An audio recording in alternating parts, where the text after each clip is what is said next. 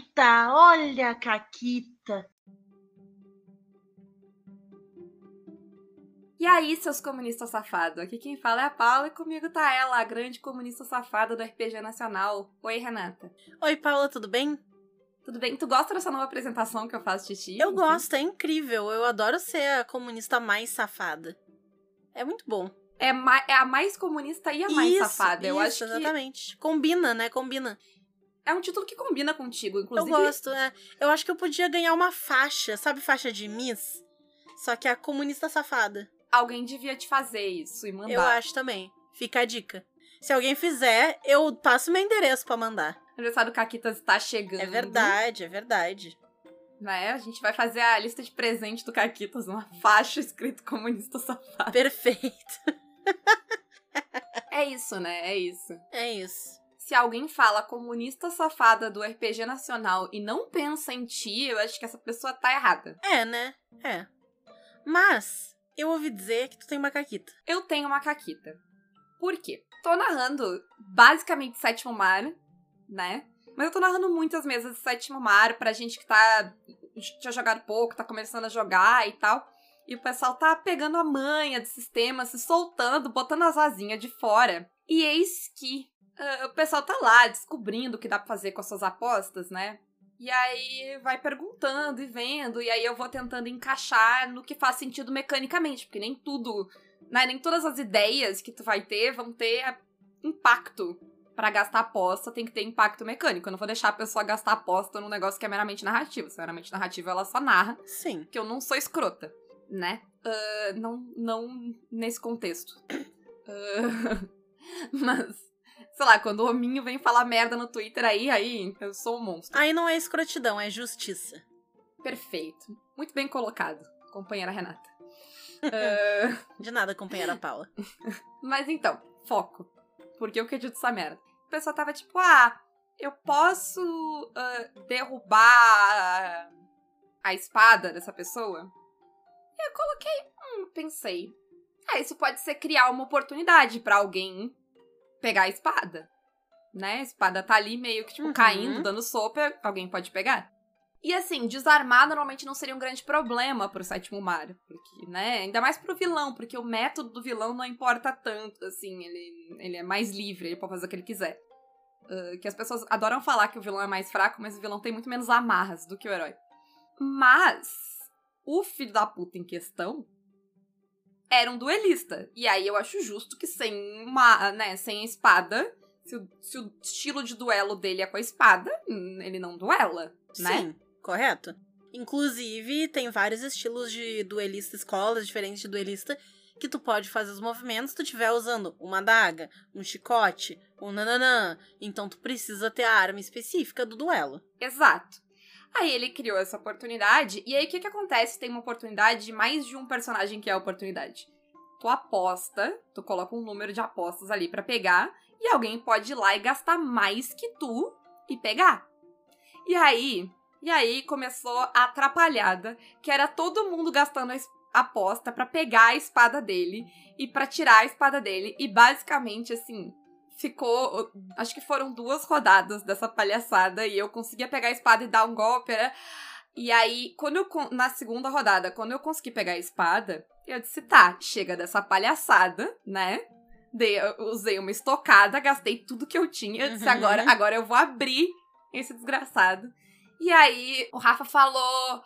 "Ah, eu posso evitar? E eu disse, ah, depende. Eu até disse, provavelmente não, mas diz que, né, vê o que que tu tem aí porque é, é dano não evitável e tal, mas ele tinha a única coisa que realmente poderia evitar, que é a virtude. Acho que é astuto? É astuto, sim, que tu Tu usou ontem, ativa, filha da eu usei puta. ontem. É, a minha virtude também. Tu ativa ela e aí to, tudo que a pessoa, né, que o, a narradora fez gastando é, ponto. Gastando o ponto de perigo ou apostas, não lembro mais. É cancelado. Isso, e foi bem engraçado, porque tal qual o meu vilão, eu tava certo de que não tinha como evitar esse, porque, tipo, né, eu tinha gastado ali tudo que eu podia, mas realmente a virtude pode, então foi negado todo o dano. O personagem do Felipe, eu acho que ele ia tomar uns três dano dramático numa. Sabe? Porque eu tava cheia de aposta ainda. Eu tava tipo, ai, Uhum. se eu, se eu ficar com a espada e não tentar tirar ela de mim de novo, foda-se, entendeu? chega. E o vilão já tava, né? Mas aí foi isso, então foi uma, foi uma cena muito engraçada e divertida. Né? É, E aí o vilão só, tipo, se jogou no mar e gritou, tipo, ah, vocês ainda vão ouvir falar de mim ou algo assim, e sumiu. Sim. Então essa foi a, Ai. a Excelente. história. Excelente. E eu vou mudar a ordem da pauta, Renata, porque Hum. eu acho que essa história ela alinha diretamente pra uma das coisas. Por favor. Então, vou- então, assim, qual a ideia das eurecas RPGísticas? Porque tu lê o livro, às vezes tu até joga o jogo, mas as coisas não se alinham e não encaixam.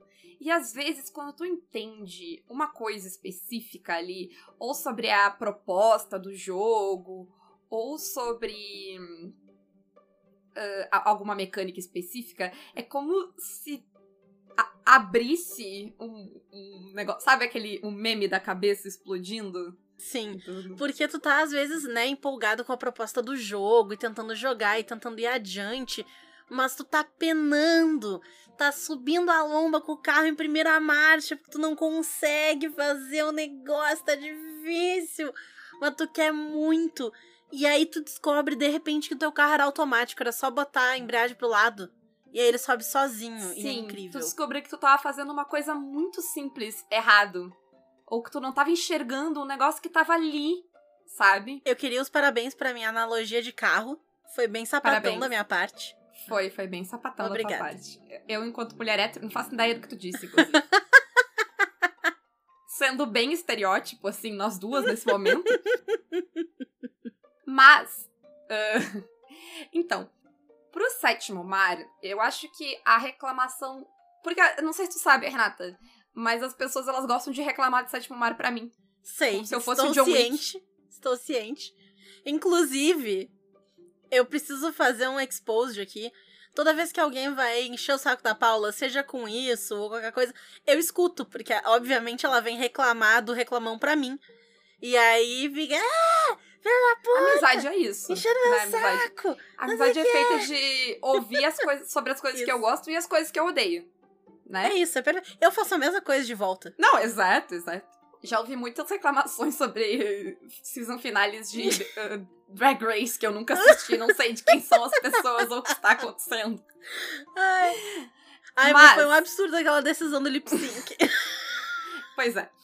Mas, como eu disse, as pessoas gostam de ouvir reclamar pra mim do Sétimo Mar ou, sei lá, falar mal do John Wick e pedir desculpas pra mim como se eu fosse parente dele. Gente, foda-se o John Wick. Exploda. Não me importa. Mas não explode ele, que se ele quiser vir no Caquitas, de repente, dá um programa interessante.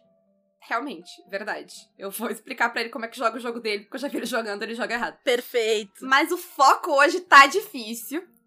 E. Então, a coisa que as pessoas mais vêm reclamar para mim do Sétimo Mar, o que, by the way, rude. Rude. Mas é. Ah, o Sétimo Mar é ruim porque não tem desafio, é muito fácil pro jogador. E assim, se essa é a tua visão do Sétimo Mar, eu te garanto, e é difícil eu ser tão categórica, tá? Mas eu vou ser aqui uma de duas coisas está acontecendo. Ou tu não está usando todos os teus recursos enquanto narradora de Sétimo Mar, ou tu tá com, a- a- com o princípio errado. Tu tá vendo o teu papel pelo ângulo errado. Porque. E foi uma coisa que ficou muito clara pra mim nessa cena e na cena que a gente contou alguns programas atrás das armadilhas e tal, que a Renata também deu um- uma enjambrada louca nas regras lá pra conseguir evitar uma armadilha.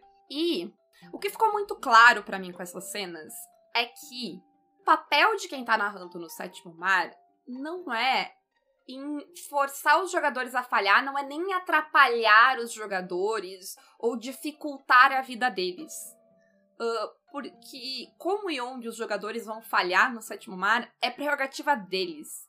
Mesmo, sei lá, prever quantas apostas tu vai ter e tal, é algo que tu ainda tem muito controle. Porque tu tem muito recurso pra te dar dado, pra escolher como tu vai fazer a cena. Então, assim, como e quando e por que o jogador vai falhar é prerrogativa dele. O que tu faz enquanto narradora é ajudar quem tá jogando a construir uma cena épica. Porque não tem como uma cena ser épica sem desafios épicos. Uh, então, pode ser que numa cena, e nessas duas cenas aconteceu, eu fique criando desafios que são imediatamente superados por jogadores que sabem usar muito bem os seus recursos e conhecem muito bem a sua ficha. E se tu joga sétimo mar com alguém que manja do sistema, é normal que isso aconteça, né? Sim, e por isso que também quando tu tá narrando, é importante tu tá ciente dos teus recursos. Porque se uma pessoa que não sabe narrar sétimo mar muito bem, porque não tem, enfim, noção de todos os recursos, tudo que ela pode fazer, vier narrar sétimo mar pra mim, eu vou te arregaçar em vários momentos. Porque eu sei usar ficha. Sim, sim. Inclusive, nivelar sétimo mar para um grupo que tá aprendendo a usar os recursos e para um grupo que já sabe é ridículo. Eu já montei, uh, sei lá, às vezes tem cinco jogadores e tem dois jogadores e a cena dos dois jogadores tem um vilão nível 20, entendeu? Porque eles dão conta. Porque os recursos são tudo e fazem toda a diferença aqui. Mas, uh, basicamente, o, o, o, o que ficou muito claro para mim é que talvez quando as pessoas acham que tá muito fácil, é porque, no fim das contas, os jogadores lidam com tudo e fazem tudo o que eles querem fazer na cena. Mas isso não é um problema, porque o Sétimo Mar é um jogo épico. Um jogo épico que é feito para te ser épico. Pensa num filme do Indiana Jones. Quando é que o Indiana Jones não faz tudo o que ele quer? na múmia. Quando é que o Brandon Fraser não faz tudo que ele quer? É isso que tu tá emulando, sabe? É, é um, histórias de pirata e tal.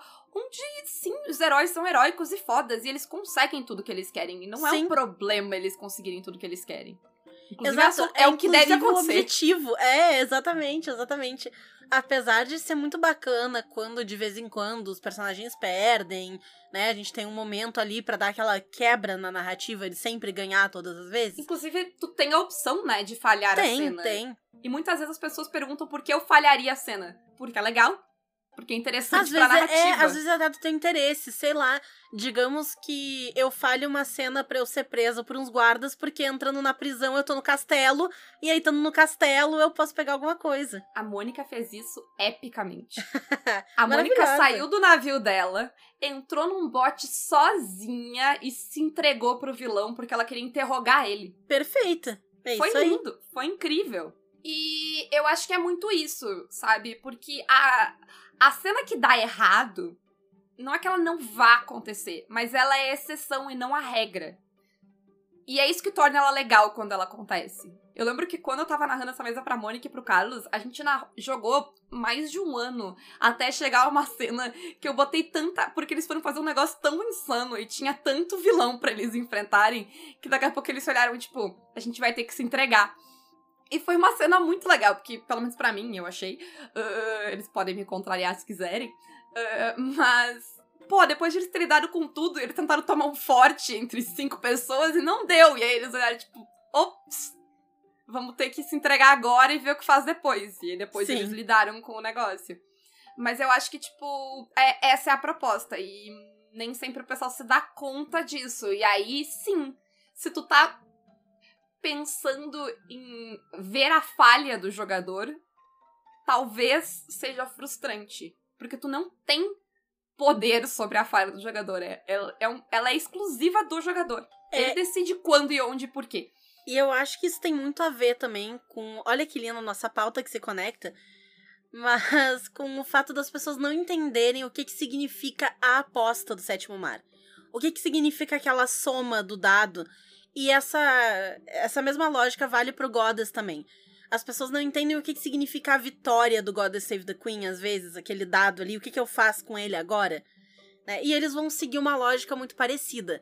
Que basicamente, quando tu tem um dado de vitória no Goddess, ou quando tu tem as tuas apostas no sétimo mar, o controle narrativo é teu. O que significa que tu escolhe passar por um obstáculo, seja ele qual for, e tu vai passar por ele do teu jeito, fazendo. Né? A, a descrição tu é toda tua. Tu vai narrar aquela cena. É, tu pode colocar coisas naquela cena, tu pode lidar, tipo, resolver coisas naquela cena. A cena é tua. É, porque a gente tá muito acostumado a pensar RPG da forma do D&D, que, ah, eu quero escalar uma parede. Aí eu vou rolar pra escalar e se eu tiver uma corda, eu tenho vantagem pra rolar pra escalar a parede. Se eu tenho uma vitória ou uma aposta, eu consigo escalar aquela parede porque eu coloco a corda lá. Ou porque eu digo que na verdade tinha um elevador escondido ali do lado. Que, e foda-se se o narrador tinha pensado que tinha um elevador que não tinha. Porque não interessa. Exato. Ou então tinha um saco de areia que eu fui lá e quebrei, me agarrei no saco de areia e a corda saiu voando e eu pulei e o saco de areia desceu.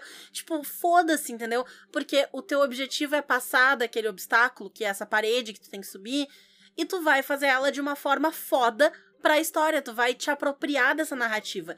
E é exatamente isso que as vitórias e as apostas vão fazer. Elas vão dizer, não, agora quem tá narrando sou eu.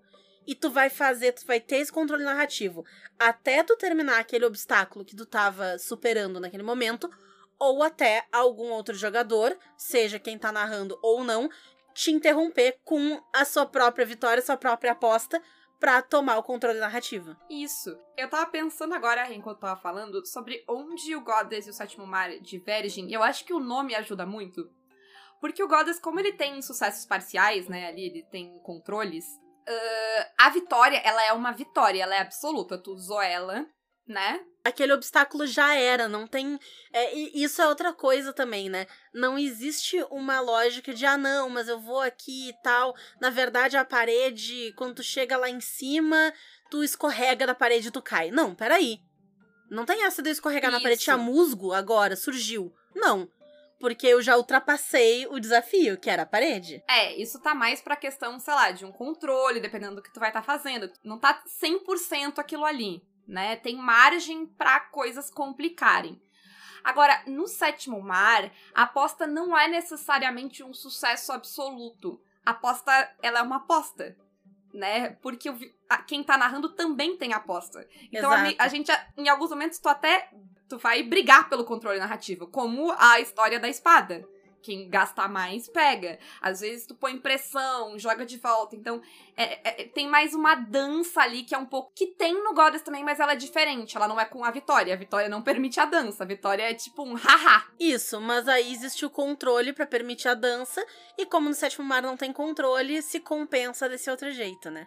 É, Eu acho que é são danças diferentes. Elas são bem parecidas. Sim.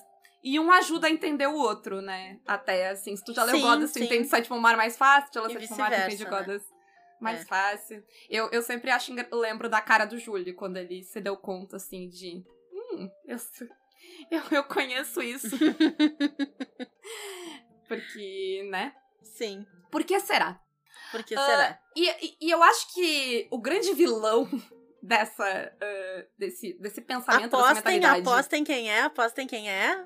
Coloquem suas É D&D. apostas aí. Claro que é o É o D&D. D&D e jogos similares que ah, reduzem a ação a uma coisa muito pequena, né? Porque, sei lá, pegar uma corda da mochila podia ser uma ação, dependendo de onde tu tá e quem é que tá narrando pra ti. Sim, sim.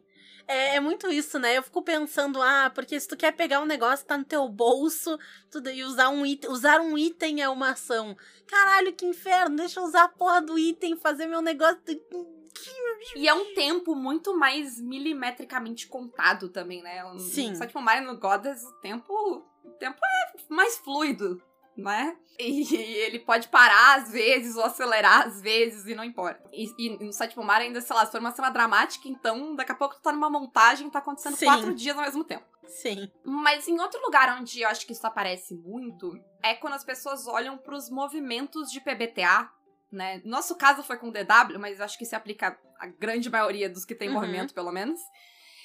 Porque é, quando tu vem do D&D, tu imagina o movimento como um- uma habilidade que tu usa, né? Porque assim que tu usa no negócio de Isso, D&D. é. Qual é a lista de coisas que eu posso fazer? Ah, são estes os movimentos.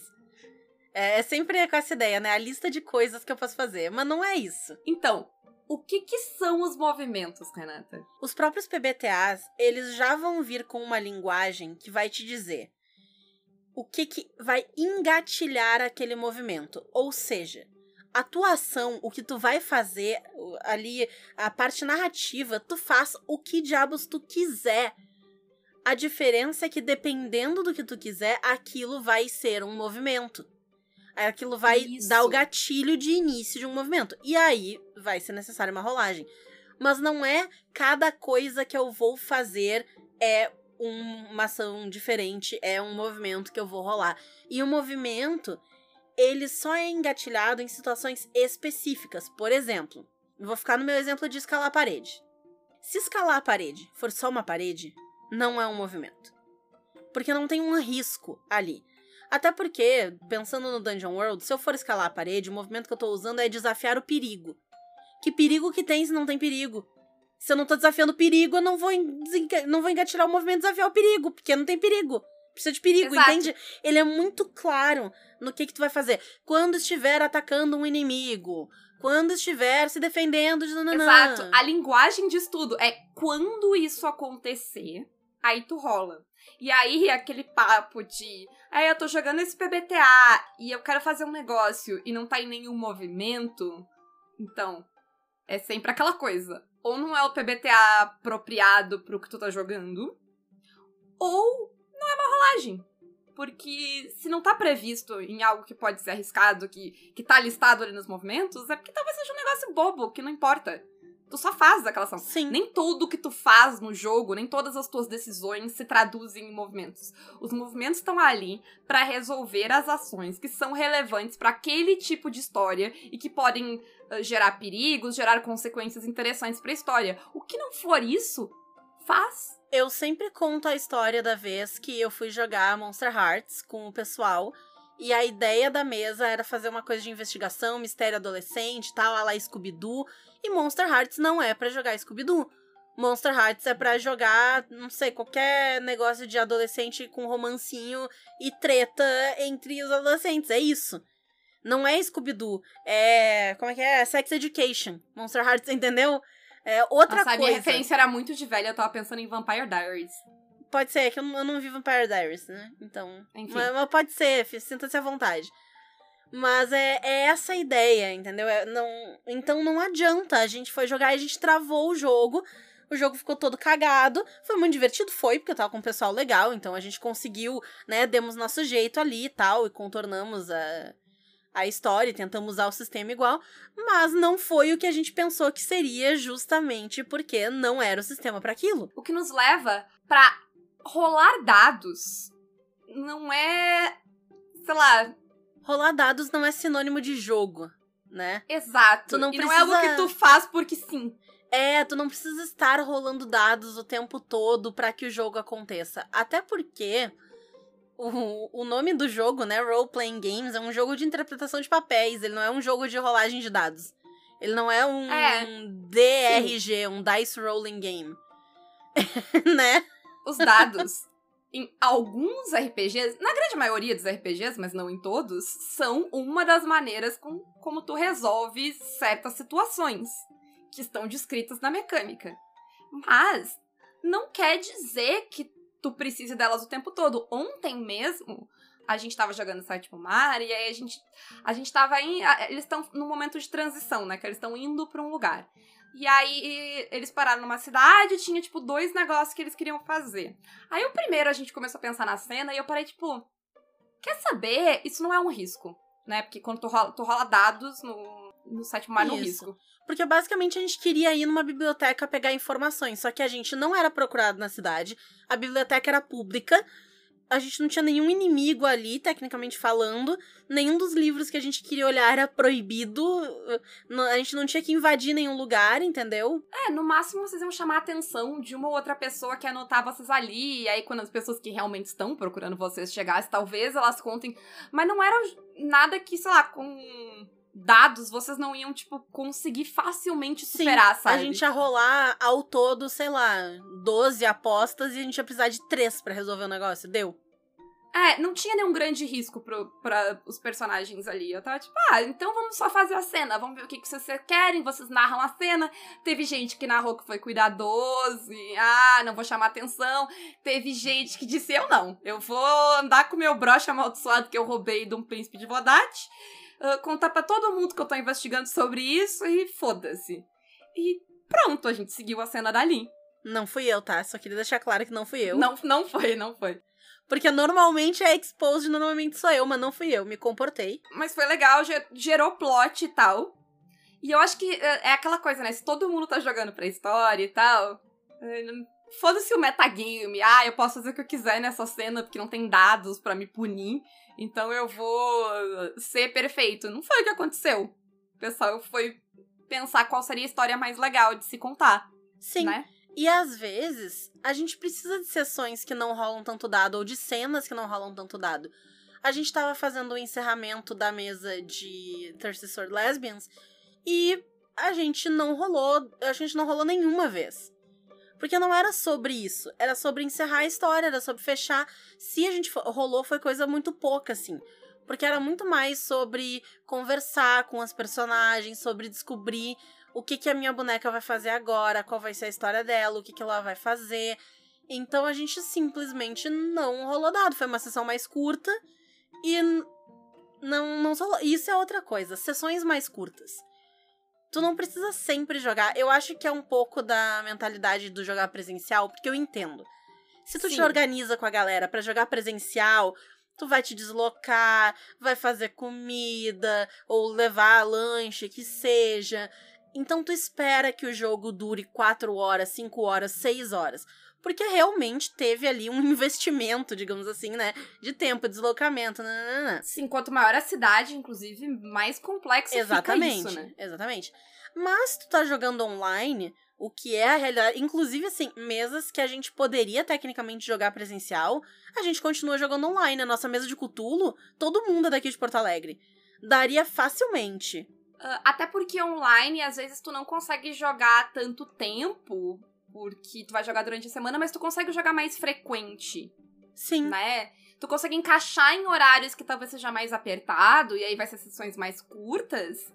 Mas, né? Qual o problema? Aí tu joga toda semana, ou joga quinzenal, que É. era algo que na mesa presencial nem sempre tu dá conta. Porque é mais difícil tu conseguir aquele horário, aquele tempo, fazer as coisas. Eu tô jogando uma mesa de, de City of Mist, que são dois grupos ah, no mesmo dia, e aí cada um deles tá jogando duas horas. E dá pra fazer muita coisa em duas horas. Sim. Dá, dá pra fazer um monte de coisa. Eu acho que, de novo, isso é um problema. A culpa é, de novo, do DD.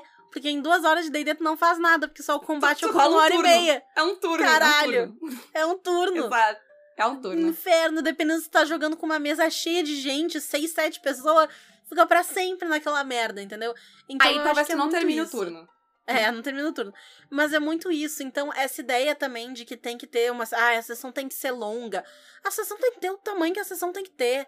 Se as pessoas têm que ir embora, as pessoas têm que ir embora. Se tem que dormir, tem que dormir. Todo mundo é adulto, todo mundo tem vida, né? Tem que fazer essas coisas. Sim. Então sim. não tem problema. Eu, inclusive, fico muito feliz de jogar, mesmo que seja uma sessão que dure uma hora, foda-se, duas horas, foda-se. Eu fico feliz que ao menos a gente jogou e foi divertido, teve aquele momento. Sim.